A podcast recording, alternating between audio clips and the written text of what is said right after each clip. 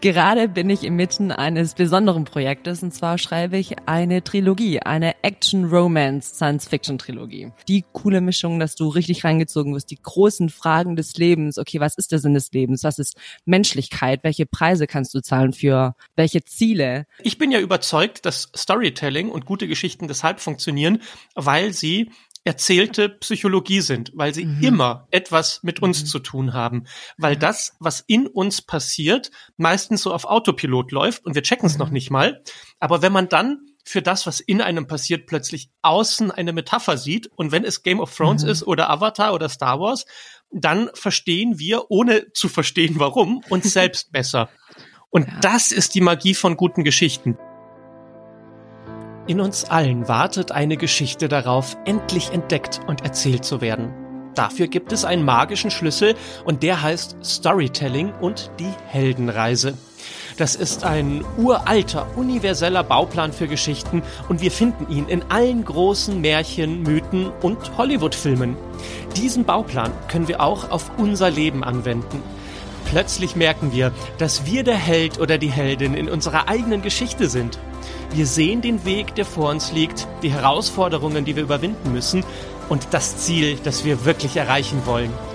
Die Heldenreise schlummert in jedem von uns und sie erwacht, wenn eine Geschichte uns tief berührt und inspiriert. Dieser Podcast ist für alle, die bereit sind, sich auf ihren Weg zu machen. Mein Name ist Emanuel und das ist die Geschichte deines Lebens.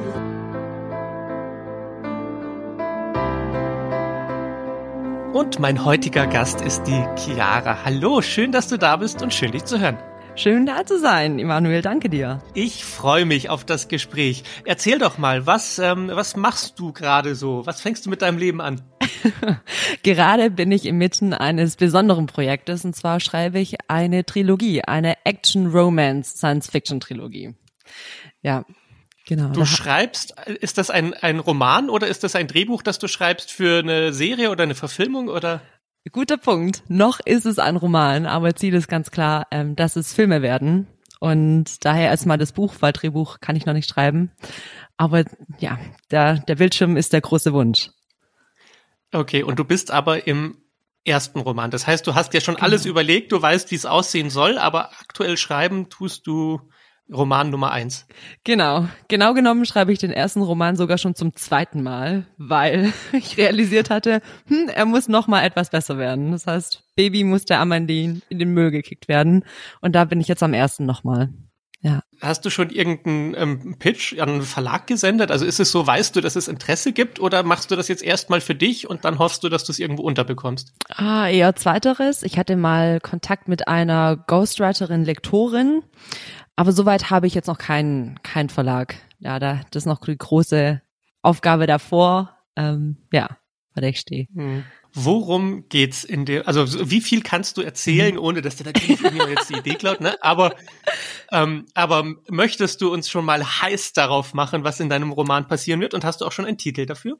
Okay, also Titel gibt es. Es ist die, ist, ist die Life Saga und der erste Teil soll Running heißen, also Rennen.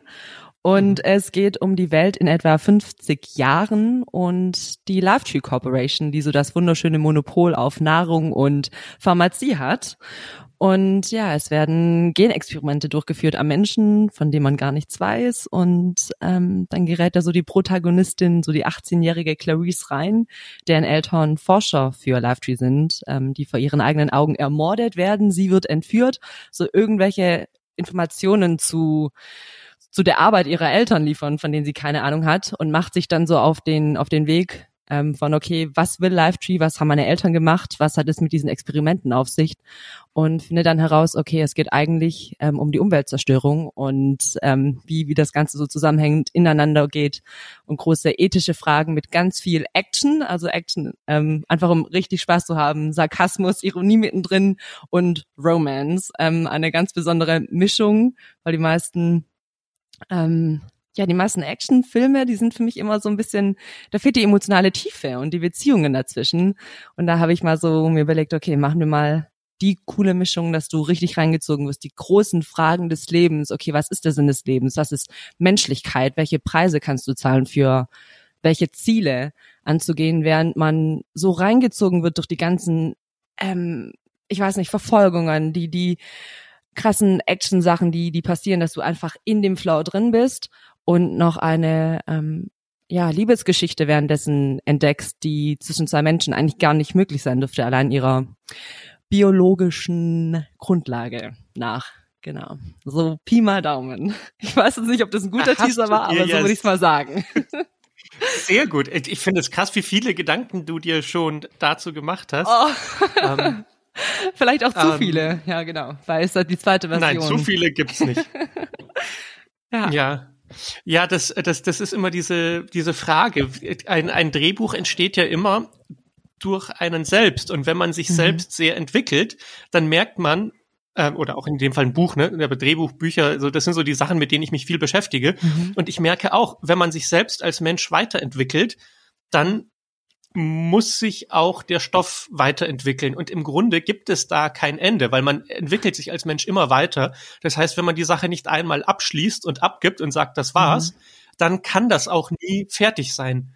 Weil man immer wieder, wenn man drüber liest, merkt, ich bin mhm. jemand anderes, die Geschichte muss anders werden. Ja. Ähm, was würdest du sagen, waren die großen Unterschiede zwischen dir als Mensch in der Version 1, als du das Buch geschrieben hast? Und was ist jetzt anders bei dir, während du Version 2 schreibst? Uh, gute Frage. Also ich würde zwei Sachen unterscheiden. Einmal stand Wissen, weil was ich mir wirklich gegönnt hatte, ähm, ich war das vielleicht, vielleicht ganz kurz Background. Ich habe angefangen zu schreiben, als ich zehn Jahre alt war, mit Geschichten und Gedichten, mhm. ähm, aber kein Buch zu Ende geschrieben. Und letzten Jahres, nachdem ich dann Studium, Vollzeitjob mal durchgepusht habe, ähm, nie Auszeit genommen hatte, dachte ich, hey Chiara, du machst jetzt, was du immer machen wolltest. Schreibe das Buch, das du schreiben möchtest. Und ich wollte gerne schreiben, ohne voreingenommen zu sein von dem, wo ich gelesen habe oder erfahren hätte von anderen Autoren, Dingen, Strategien, was du tun sollst. Ich wollte einfach wissen, was passiert, wenn ich schreibe? Was kommt aus mir natürlich heraus? Ein rein künstlerischer Schaffungs- und Erkundungsprozess von mir selbst. Das war so der Wunsch, was, was ich wollte. Und nachdem ich dieses Buch fertig hatte, die erste, die erste Version, 300 Seiten, äh, habe ich dann gedacht, okay, gut, Kind, jetzt befasst dich mal damit, wie funktioniert denn erfolgreiches Storytelling von Hollywood-Filmen. Und dann bin ich da ziemlich tief eingestiegen von Recherche und mich fortbilden und hatte gemerkt, okay, die Grundidee an sich ist gut genug, aber die Ausführung, die darf noch eindeutig verändert werden und Subplots und wie so der Spannungsbogen funktioniert und wo sind dann nochmal oh, also die, diese ganzen Twists und Zusammenhänge, die dazu gehören. Das heißt, als ich das zweite Mal geschrieben hatte, habe ich bin ich viel viel tiefer in die Geschichte rein. Und ich habe wirklich genommen, was ist das Wichtigste, worum es geht, was ist meine Kernmessage, worauf ich Lust habe. Und das Ganze wie so Next Level zu nehmen über okay die Dinge, die de facto passieren, die Orte, an denen sie sind. Und auch gleichzeitig vor allem ein quasi ein Screenplay zu erschaffen. Also ich habe mir wirklich vorgestellt, wie ist die visuelle Erzählung des jeweiligen Teiles, eins, zwei, drei, um einen roten Faden zu haben für, okay, alle drei Teile sind aus demselben Material geschaffen, aber es ist nicht hellblau, mittelblau, dunkelblau, sondern es sind drei unterschiedliche, klar für sich stehende Teile. Ähm, da bin ich also sehr nochmal viel mehr in die visuelle Erzählung rein und, und was für Themes ich da aufmachen möchte und, und die Psychologie. Ich würde wirklich sagen, die Psychologie der Beziehungen der Menschen. Weil ich finde, dadurch kommt so viel, die Beziehungen mach, die Beziehungen machen eine Geschichte spannend. Klar sind sie Dinge, die pa passieren, aber diese Twists und die Spannungen zwischen, zwischen Menschen, ich würde sagen, ja, das, das war noch mit der große Unterschied. Ja. Ja. Macht, macht ja, das Sinn oder klingt das für dich irgendwie ganz komisch? Vielleicht bist du da auch mehr Experte als ich. Im Gegenteil, das macht total Sinn. Also ich bin ja überzeugt, dass Storytelling und gute Geschichten deshalb funktionieren, weil sie erzählte Psychologie sind, weil sie mhm. immer etwas mit uns mhm. zu tun haben, weil mhm. das, was in uns passiert, meistens so auf Autopilot läuft und wir checken es noch mhm. nicht mal. Aber wenn man dann für das, was in einem passiert, plötzlich außen eine Metapher sieht und wenn es Game of Thrones mhm. ist oder Avatar oder Star Wars, dann verstehen wir, ohne zu verstehen, warum, uns selbst besser. Und ja. das ist die Magie von guten Geschichten. Die Filme, die uns am meisten begeistern und die Serien und die Bücher, die uns faszinieren, haben etwas mit uns zu tun und erzählen mhm. etwas über uns, mhm. aber halt nicht, da wir, da wir für das, was in uns passiert, keine Worte haben können, weil das, weil das nicht so klar ist und weil, weil Worte immer sehr, sehr korrekt und scharf sind. So. Und wenn ich mhm. sage ja oder nein, dann ist da ein Riesenunterschied dazwischen. Aber so funktioniert unsere Psyche nicht. Und damit wir die verstehen, können wir nicht das Vokabular unseres täglichen Gebrauchs benutzen, sondern wir fangen an, von Drachen zu erzählen und von Magiern und von von äh, Dingen, die passieren und Genexperimenten. Weißt du, es sind mhm. es sind alles Annäherungen daran, was nie in Worte gefasst werden kann, nämlich was bedeutet es, ein Mensch zu sein und in sich drin zu stecken. Mhm. Und nein, es ist sogar mehr. Es ist nicht nur, was bedeutet es, ein Mensch zu sein, weil ein Mensch zu sein ist auch schon zu präzise formuliert. Mhm. Was bedeutet es, dieses Wesen zu sein, das aus seiner subjektiven Perspektive das ganze Universum wahrnimmt und alles, was darin ist? Das war so ein guter Satz, den, den notiere ich mir jetzt direkt als nochmal Kernfrage für meine Story. Ich finde es so gut, nochmal, weil, weil bei mir ging es auch so sehr um Menschlichkeit. Was bedeutet Menschsein? Und wie, quasi wie viel, wie, wie wertvoll ist Menschlichkeit, wie wertvoll ist die Umwelt? Ähm, aber dieses, sich von dem Menschlichen nochmal zu lösen und die, die Ebene über dieser Hülle, dieser bereits schon so klar definierten Hülle zu nehmen, finde ich irgendwie richtig guten Gedanken. Ha. Dir. naja, die Frage ist ja, wenn du sagst, was bedeutet es, ein Mensch zu sein, ist ja interessant, was du als Antwort erwartest. Mhm. Erwartest du einen Gedanken? Und kann ein Gedanke wirklich beschreiben, was es ist, ein Mensch zu sein? Oder erwartest du die Beschreibung eines Gefühls? Und kann nur ein Gefühl erklären, was es bedeutet, ein Mensch zu sein? Also die, die Frage mhm. an sich stellt ja. ja eine noch viel interessantere Frage ja. darüber, was du als Antwort erwartest. Ja, es, also diese Frage ist auch der, der Wahnsinn. Also, ähm, weil auch zum Thema Storytelling hatte ich auch realisiert, ja, eine gute Geschichte macht ja aus, dass du nicht einfach nur einmal schwarz und einmal weiß erzählst und am Ende der Geschichte ist es so, ah, okay, weiß war richtig. Sondern es sind all die Graustufen und all die Argumente, die für grau und für weiß sind, was die Komplexität dieses Lebens ausmacht und, und wie alles zusammenhängt und daher auch dieses Menschsein, Menschlichkeit, das Gute, das Schlechte. Ich meine, das ist schon wieder sehr ähm, pauschalisiert, äh, ist ja genau das Spannende, weil es sind Gedanken, es sind Gefühle, aber es sind vor allem auch die Kontexte, in denen die Dinge von Individu Individuen aus passieren mit ihren eigenen Erlebnissen, Zielen und Wünschen und äh, in dem, was sie machen können und was nicht. Also dieses Menschsein, klar kann man gen generell sehen, was bedeutet es, Mensch zu sein, aber auch was bedeutet es, im Individu individuellen Mensch zu sein. Das ist ja, mhm. glaube ich, das Einzige, woran man es nachher festmachen kann. Ist wie ja, was ist Objektivität, was ist Subjektivität? Ja. Ähm, naja, die, die, die Geschichte ist ja kein Spiegel für das, was draußen passiert in der Welt. Also die Konflikte in einem guten Roman sind mhm. keine Konflikte zwischen dir und mir, sondern es sind die Konflikte, die ja. jeweils in mir stattfinden und jeweils in dir stattfinden. Da, wo du mit dir selbst ringst. Das ist ja äh, der der der Autor Noah Yuval Harari hat ja diese mhm. diese wunderbare Metapher gemacht, dass er sagt, Mensch zu sein bedeutet das Drama der Entscheidungen. Mhm. Dass da in sich so ein Drama passiert, wie entscheide ich mich? Mache ich das oder mache ich das? Und das ist ja das, was uns letztendlich so so so anstrengend ist am Menschsein. Dieser, diese innere Erwartung daran, ich muss mich jetzt entscheiden, was finde ich gut, was finde ich schlecht, was, was will ich, was ist richtig, was ist falsch, was ist die Wahrheit und wo ist Fake News. Dieses, dieses ganze Drama des Lebens hat seine Quelle in dem inneren Zwang und Wunsch, ich muss mich entscheiden, weil wenn ich, wenn ich es nicht weiß, dann könnte ich ja alles sein und dann bin ich gar nichts und man verliert seine eigene Identität. Man fühlt sich ja so gut, wenn man weiß, also ich bin der tolle Emanuel, der äh, psychologischer Berater ist und Filmkritiker und hier einen Podcast macht und mhm. das ist meine Identität, ich mache immer das Richtige. Aber ey, wir wissen alle, dass wenn wir abends im Bett liegen, ist es nicht so einfach. Ja. Und da passiert so viel mehr, so viel mehr. Und das das irgendwie einzuordnen und zu sagen, ich, ich muss nicht jedes Mal in dieses Drama der Entscheidungen reingehen, sondern ich kann auch einfach nur mal wahrnehmen, mhm. was ist und den Konflikt so stehen lassen. Das ist ja das Interessante. Und die Frage ist ja auch immer, wie werden Konflikte dann im Film aufgelöst?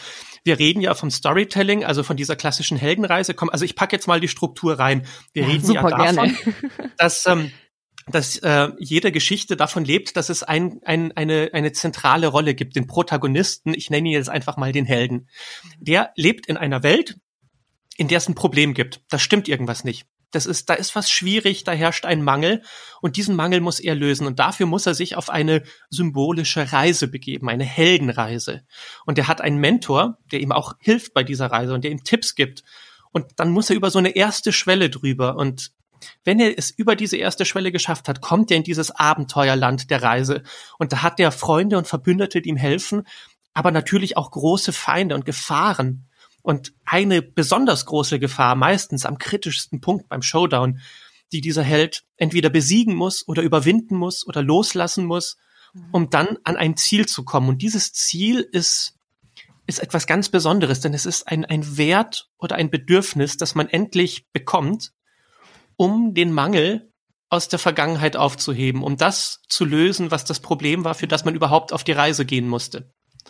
Und wenn man so will, dann ist ähm, Storytelling ein Simulator für die Realität. Mhm. Ein, eine, ein erzählter Raum, wo wir lernen können, wie wir das übertragen in unser eigenes Leben. Mhm.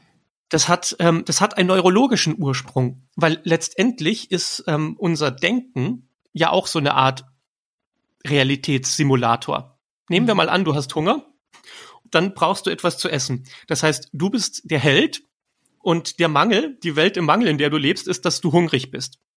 Und du weißt, das Ziel, das Bedürfnis, das du erreichen willst, ist, ähm, dass du satt bist und dass du was zu essen hast. Mhm. Und dann wird der Realitätssimulator angeworfen. Das heißt, der Held muss dann auf eine Reise gehen und sich überlegen, welche Schritte und welche Schwellen muss ich überwinden, um an mein Ziel zu kommen. Gehe ich zum Kühlschrank? Ist da was drin? Ich überlege mir, ich visualisiere, ist da was drin? Ja oder nein? Hm, da ist nichts drin. Wahrscheinlich muss ich zum äh, Pizzaladen um die Ecke und dann muss ich dafür über die gefährliche Straße drüber und dann habe ich meine Pizza und kann damit nach Hause gehen und den Mangel lösen. So, so funktioniert unser Denken. Wenn wir Hunger haben, schmeißen wir diesen Simulator an, kommen dann zu dem Schluss, Pizza ist das Richtige und dann machen wir das einfach. Mhm. Und wir simulieren vielleicht sogar drei, vier Möglichkeiten. Ist es der Dönermann? Fühle ich mich dann wohler satt. Hm, nee, ich habe eher Lust auf äh, einen Schnitzel, also gehe ich zum Schnitzelwirt. So. Ähm, das jetzt mal ganz einfach erklärt, ist die mhm. Idee, warum Storytelling mit uns zu tun hat. Die meisten Sachen, also wir brauchen keine großen Geschichten zum Thema Essen, das kriegen wir alleine hin. Aber wir brauchen große Geschichten zum Thema, was ist der Sinn des Lebens und was bedeutet es, ein Mensch zu sein. Und dann wirft eine gute Story diesen Realitätssimulator an, an und sagt, guck dir das doch mal an. Könnte es das für dich sein? Mhm. Und das ist der Moment, wo bei uns so, ohne dass wir es merken, ein Blitz einschlägt, wenn man sich denkt, diese Geschichte hat etwas mit mir zu tun. Und wenn der Held gegen den Drachen kämpft und ihn besiegt, dann ist das genau das, was ich erlebe, wenn mein blöder Chef in der Arbeit kommt und mich unterdrückt. Und der Held, der hatte so, ein, so eine super Geheimwaffe. Und zwar war er ehrlicher als alle anderen. Und diese Ehrlichkeit hat ihn gerettet. Und vielleicht ist für mich Ehrlichkeit das, was ich brauche, um meinen Chef zu besiegen. Und ich sage ihm einfach mal, was ich wirklich denke. Und dann merke ich plötzlich, mhm. wow, alles verändert sich in der Arbeit. Mhm. Das sind so Sachen. Und ähm, wenn, wenn du ein Buch schreibst, dann bietest du den Leuten so eine Realitätssimulation an, bei der du sagst, pass mal auf, das ist die Welt, die im Mangel ist. Mhm. Das ist ein Held, mit dem du dich identifizieren kannst. Das sind die Herausforderungen, die überwindet werden müssen. Aber gleichzeitig musst du auch wissen, was das Ziel ist. Und du musst so eine Art Antwort haben für das Ziel. Und wenn du jetzt sagst, äh, in deinem, in deinem Buch geht es schon auch um die großen Fragen wie den Sinn des Lebens, dann würde mich natürlich jetzt brennend interessieren. Was, was ist deine Antwort darauf? Was hast du herausgefunden? Also ich ich bin ganz ehrlich, diese, diese Frage ist so groß, dass ich da selber noch auf meiner eigenen Heldenreise bin für mich und auch mit meiner Protagonistin ähm, und auch keinen Schwarz-Weiß aufmachen möchte. So mein ähm, Grundgefühl ist, ich habe auch versucht, so Bilder oder Ideen von Quantenphysik über Buddhismus mit den unterschiedlichsten Sachen irgendwie so in Einklang zu bringen, weil ich, ich mich auch selber frage, was ist der Sinn des Lebens? Und ähm, ich, ich möchte eine eine offene und große Antwort liefern, die, wie soll ich sagen, die, die so dieses Menschsein mit dem Universum in Einklang bringt. Und ich glaube, die Antwort liegt darauf, eine Zufriedenheit von, hey, alles ist gut. Denn es ging nie darum, dass wir in dieser menschlichen Form glücklich sind, sondern wir sind Teil von was Großem und wir, wir existieren da. Und, und es ist so eine unheimliche Erleichterung dieser menschlichen Gefangenschaft und hier die richtigen Antwort zu finden, hin zu, das Große da draußen ist losgelöst von Materie. Und, und das, was aber, was man fühlt und was vielleicht Gedanken ausmacht, das hat Bestand. Und da so eine, einen befreienden, deliberativen Moment zu erschaffen, so, so in diesem Sinne. Und, und Mensch und Universum so eher zusammenzuführen in einer Fusion. Ja. ja. Letztendlich hat, hat die Heldenreise immer auch so ein bisschen mit der Auflösung des Helden zu tun, wie er vorher war. Weil mhm. würde der Held die mhm. gleiche Person bleiben, die er am Anfang war er ist ja irgendwie auch Teil des Problems. Also wenn der Held in einer Welt lebt, die im Mangel ist, ja. dann ist das Teil von ihm. Er, er, er ist der Grund, warum die Welt im Mangel ist. Und deshalb muss der Held auch immer etwas von sich selbst verlieren und sich selbst mhm. transformieren und sich selbst neu erleben, um, um die Befreiung zu bringen, die so ja. nötig ist. Und natürlich, die eine Sache, die einem da als die Obergeschichte passend dazu einfällt, ist die religiöse Erzählung von Jesus Christus. Auch da kann man ja wunderbar Storytelling draufpacken. Also er lebt sozusagen im Himmel, aber es gibt einen Mangel, nämlich die Sünde der Menschen. Also wird er auf die Erde geschickt über diese magische Schwelle. Er wird geboren als Sohn einer Jungfrau, beginnt sein Leben auf der Erde in diesem Abenteuerland. Und das große Ziel ist die Erlösung von den Sünden. Und er hat Freunde und Verbündete, in dem Fall die zwölf Apostel, aber natürlich auch Gegner. Ne? Da haben wir dann die Römer mhm. und die Pharisäer. Und am Ende, am kritischsten Punkt, muss Jesus ja keinen Gegner draußen besiegen, sondern er muss sich, sich selbst mhm. überwinden, am mhm. Kreuz sterben und sich, sich auflösen für das Wohl der Menschen, damit die Menschheit von der Sünde befreit ist und damit er dann sozusagen als Geistwesen auch wieder in den Himmel auffahren kann, mhm. zurück an den Anfang. Und das ist ja dann sozusagen das Happy End. Die Reise wurde gemacht, damit die Menschheit von der Sünde befreit ist. Aber, aber dafür war elementar, dass Jesus das verliert, wozu er wurde, um dann ein neues mhm. Wesen zu werden. Und jeder Held hat in irgendeiner Form das Alte verlieren, um etwas Neues mhm. zu werden. Ob das Luke Skywalker ist, der da auf Tatooine erst lebt und auf ein kleiner Planet und alle ist so, um dann zu dem werden, der er ist, nämlich der große Jedi-Meister. Diese mhm. Transformation. Oder wenn, wenn wir an, an Avatar denken, da ist ja auch diese Transformation von, von einem Soldaten, der gefangen ist in einem Rollstuhl, hin zu einem Wesen, das unglaublich frei ist und ein ganz anderer Mensch und, und ein ganz anderes Wesen, ein Alien mhm. und die Welt plötzlich mit einem anderen Blick sieht und was es bedeutet, Menschen oder das Volk zu befreien. Auch da, oder, oder ich, ich liebe ja auch Titanic für die Entwicklung, die die Rose macht. Rose geht auf die Titanic und soll verheiratet werden und ein braves Leben als kleines Mäuschen führen. Und sie lässt alles hinter sich. Sie lässt ja sogar die Idee hinter sich, überhaupt einen Mann zu brauchen, um glücklich zu sein. Und das wird symbolisch dadurch dargestellt, dass sie auch dann, ne, die, die alle ärgern sich immer, dass Jack nicht überlebt. Aber Jack darf nicht überleben. Der muss erfrieren, weil damit sie wirklich frei ist, braucht sie noch nicht mal einen Mann, der sie irgendwie an sie bindet. Sie beginnt ein neues Leben dann in Amerika und erlebt alles, was sie erlebt hat und transformiert sich dadurch auch und ist nicht mehr die Person, die losgegangen ist. Mhm. Und wahrscheinlich wird dieses Buch für dich auch so ein Transformationsprozess sein. Ja. Denn da du ja dich selbst mit in die Reise deiner Protagonistin gibst, wirst du durch das Schreiben dieses Buches am Ende auch ein anderer Mensch sein. Und wahrscheinlich hat sogar dieser erste Entwurf dazu geführt, dass Chiara Nummer eins am Ende des Buches Nummer eins Chiara Nummer zwei wurde. Und ja. genau deshalb musste Chiara Nummer zwei Buch Nummer zwei anfangen. Ja. Nur um am Ende dann Chiara Nummer drei zu sein. Sehr wahre Worte. Definitiv. Ja. Kurze Frage. Dieses, ja, bitte. Ja. Naja, ich wollte noch mal über dieses, dieses Auflösen sprechen, weil, weil auch da, wenn wir jetzt mal runterbrechen, das menschlich sein bedeutet das Drama der Entscheidungen, dann mhm. ist ja für jeden von uns eine Storytelling, eine Heldenreise, die wir alle miteinander teilen. Nämlich, wir leben in einem Körper, indem wir ständig dieses Drama der Entscheidungen machen. Und was mache und und wie bin ich ein guter Mensch und was mache ich richtig und wie entscheide ich mich und impfen lassen oder nicht? Diese also wirklich mhm. jede jede jede erdenkliche Frage hängt zusammen mit dem Drama der, der Entscheidung, wie mache ich das richtig? Und das führt zu einem zu einem Druck. Also diese Welt im Mangel, das ist, dass wir mhm. einfach feststellen, es ist nicht leicht, ein Mensch zu sein. Ey, es mhm. ist sogar ganz schön anstrengend, ein Mensch ja. zu sein. Und wenn wenn der Held dann auf die Reise geht, dann kann die Lösung nicht sein, dass er einfach nur die Wahrheit findet, sondern die Lösung muss sein, dass ein Mensch mehr ist als das Drama der Entscheidungen. Mhm. Und der, der große Endkampf ist nicht, dass man endlich dann die richtige Entscheidung trifft und mit der richtigen Entscheidung zurückkommt ins, in die Welt und sagt, mhm. jetzt ist alles wieder okay, denn ich habe die Wahrheit gefunden. Sondern es bedeutet aufzubrechen, diese Struktur überhaupt sich entscheiden zu müssen. Und dass man so viel mehr ist als einfach nur Ja oder Nein, dies oder das, wahr oder falsch. Und dass man das alles in sich tragen kann. Und, und mit diesem Gefühl kann der Held dann zurück in die Verga in, in, in seine Heimat. Und dann geht's einfach auch nicht darum, wie er sich entscheidet, sondern auszuhalten, dass mehr möglich sein kann.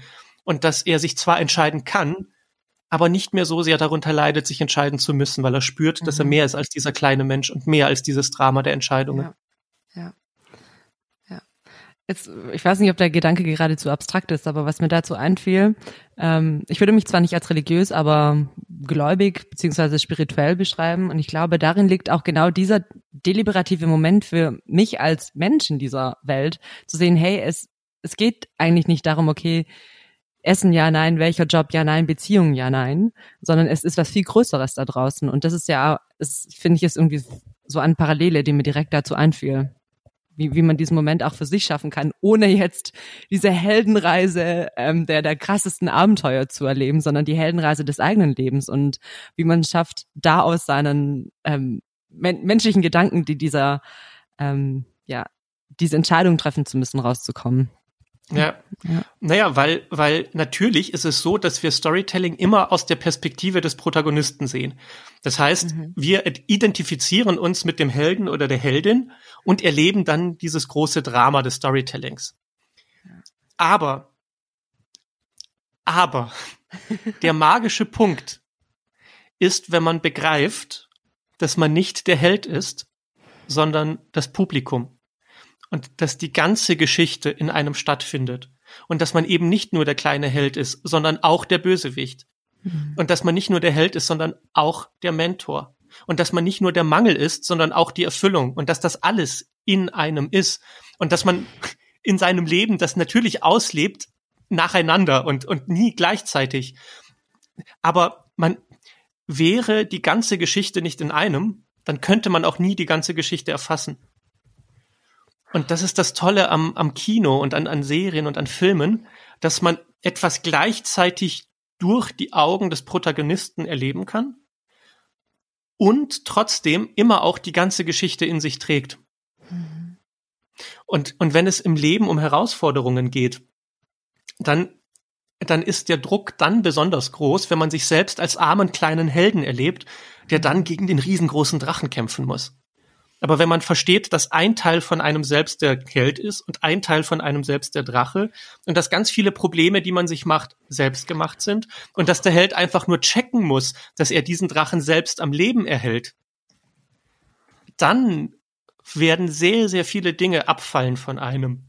Dann passiert das, was, was im Disney-Film Die Eiskönigin der Moment ist, wo es heißt, lass jetzt los. Wo man merkt, der, der, der, der, gegen den man die meiste Zeit gekämpft hat, steckt in einem selbst und den kann man aber, wenn man das erstmal erkennt, verliert er die Magie und die Kraft über einen. Deshalb sind ja auch oft Bösewichte so große magische Kräfte, die nur so lange funktionieren, solange der Held daran glaubt und kämpft. Und, und, und meistens ist ja dann die Lösung dafür, zu erkennen, dass, dass der Zauberer gar keine Kraft hat. Wow, da haben wir jetzt aber mal die große, die große Tour gemacht, oder Chiara? Ich bin auch gerade, ich bin auch gerade still, weil ich gerade alles sacken lasse und, und, oh, ich, ich kann alles nachvollziehen und es macht so Sinn und ich fühle es so sehr und ich fühle mich gerade so belebt. Auch wieder dieses, oh, auch für mich selber gerade, einfach mich als Menschen, dieser Tag wird ein guter Tag, kann ich dir sagen, Emanuel. Vielen, vielen Dank schon mal. Ja, ähm, das freut ja. mich sehr. Wo, wobei, weißt du, ein, einen Gedanken, den ich mir so, so, den ich so hatte, so in Anbetracht der Masse an, lass sagen, Konsummedien, die man heutzutage in Form von Filmen und Serien finden kann. Wie mhm. viele Menschen befassen sich denn so viel mit Storytelling und was denn da einem gesagt wird? Ich glaube, also, also dieses Thema von, wie ist leider Storytelling, was man medial sehen kann, nicht also erreicht gar nicht das Publikum mehr so sehr, weil man sich gar nicht mit den Gedanken und der Geschichte so auseinandersetzt. Das, glaube ich, ist so ein bisschen, klingt jetzt vielleicht krass, aber der, der Punkt, weshalb ich so dachte, okay, wie exakt ausgereift und wie toll muss denn meine Geschichte sein? Weil was ist der Anspruch des Publikums? Wie ändert sich das Publikum auch heutzutage, was, ähm, also allein durch die Masse an Medien, die wir bekommen?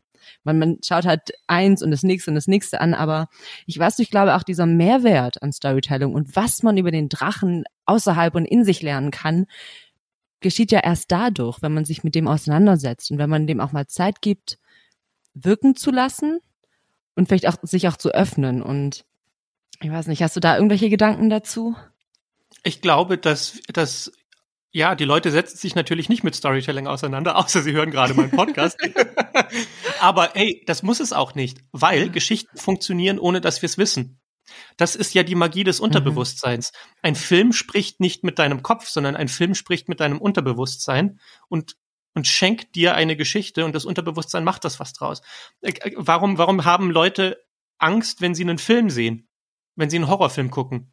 die haben ja nicht Angst, weil ihr Kopf ihnen sagt, es ist total vernünftig, jetzt Angst zu haben, sondern weil der Film zu ihrem Unterbewusstsein gesprochen hat. Und wenn der Haifisch im Meer schwimmt oder wenn der Killer hinter der Schrankwand steht, dann hat das nichts mit der Realität an sich zu tun, aber es erinnert einen sehr daran, welche Dinge da noch so im eigenen Unterbewusstsein drin sind und die einem Angst machen, wenn sie mal hochkommen würden. Deshalb funktionieren ja Monsterfilme und, und Filme mit, mit ähm, mit gefährlichen Tieren so gut, weil weil jeder von uns hat irgendwelche Gefühle, von denen er weiß, mhm. wenn die hochkommen, boah, die machen mich kaputt, die fressen mhm. mich auf. Das lasse ich lieber da unten. Und gerade der weiße Hai funktioniert so gut, weil natürlich das Meer eine tolle Metapher für das Unterbewusstsein ist. Oben guckt der Kopf raus und er hat alles im Griff, aber da unten, da ist die Gefahr. Und das, das spürt unter unser Unterbewusstsein. Und wenn wir Horrorfilme gucken, dann weckt er unsere Erinnerung daran, dass da in uns auch irgendetwas ist, das gesehen werden möchte und das ans Tageslicht kommen möchte. Und ähm, schön ist, wenn es in Horrorfilmen so einen Moment gibt, wo, wo, wenn das Monster entdeckt wird und sich gar nicht als so schlimm herausstellt. Und genauso ist es mit mhm. unseren Gefühlen. Wir haben diese Angst, dass sie uns zerfleischen werden. Aber wenn wir sie erstmal hochlassen und angucken können, dann ist es gar nicht so schlimm. Und, und Filme laden einen geradezu darauf, dazu ein, das mal hochkommen zu lassen. Horrorfilme erinnern uns überhaupt erstmal daran, dass da was ist, damit wir es hochholen können. Und diese, dieses ungute Gefühl nach einem Horrorfilm mögen wir ja deshalb, weil es sagt, da ist irgendwas Größeres und das wartet darauf, gesehen zu werden und angenommen zu werden. Und das lässt sich übertragen natürlich auf alle Geschichten und, und immer wieder ist da irgendetwas in uns, das gesehen werden will. Das, das funktioniert unterbewusst. Ich glaube nicht, dass wir groß über Filme nachdenken müssen. Es ist schön. Ich, ich beschäftige mich ja gerne damit. Ey, es ist ja sogar mein Job, mich damit zu beschäftigen. aber, aber ich sehe, ich, ich versuche, die Menschen zu inspirieren, indem ich ihnen so diesen, diesen Kick mitgebe, so erinnere dich daran, dass das, was du guckst und was dich begeistert, mit dir selbst zu tun hat. Das ist nicht nur da draußen, das ist auch in dir. Und dann kann sich der Kopf auch noch damit beschäftigen und das ist eine schöne Beschäftigung. Aber das ändert nichts daran, dass die Therapie wirkt. Die wirkt auf einer ganz anderen Ebene und da kannst du nichts, nichts machen, damit es besser funktioniert und du kannst dich auch nicht dagegen wehren. Wenn du ins Kino gehst und der Vorhang geht auf oder wenn du deinen Film anmachst und die Tüte Chips in die Hand nimmst auf der Couch, dann öffnet sich mit dem Film auch etwas in dir und die beiden Teile kommunizieren miteinander.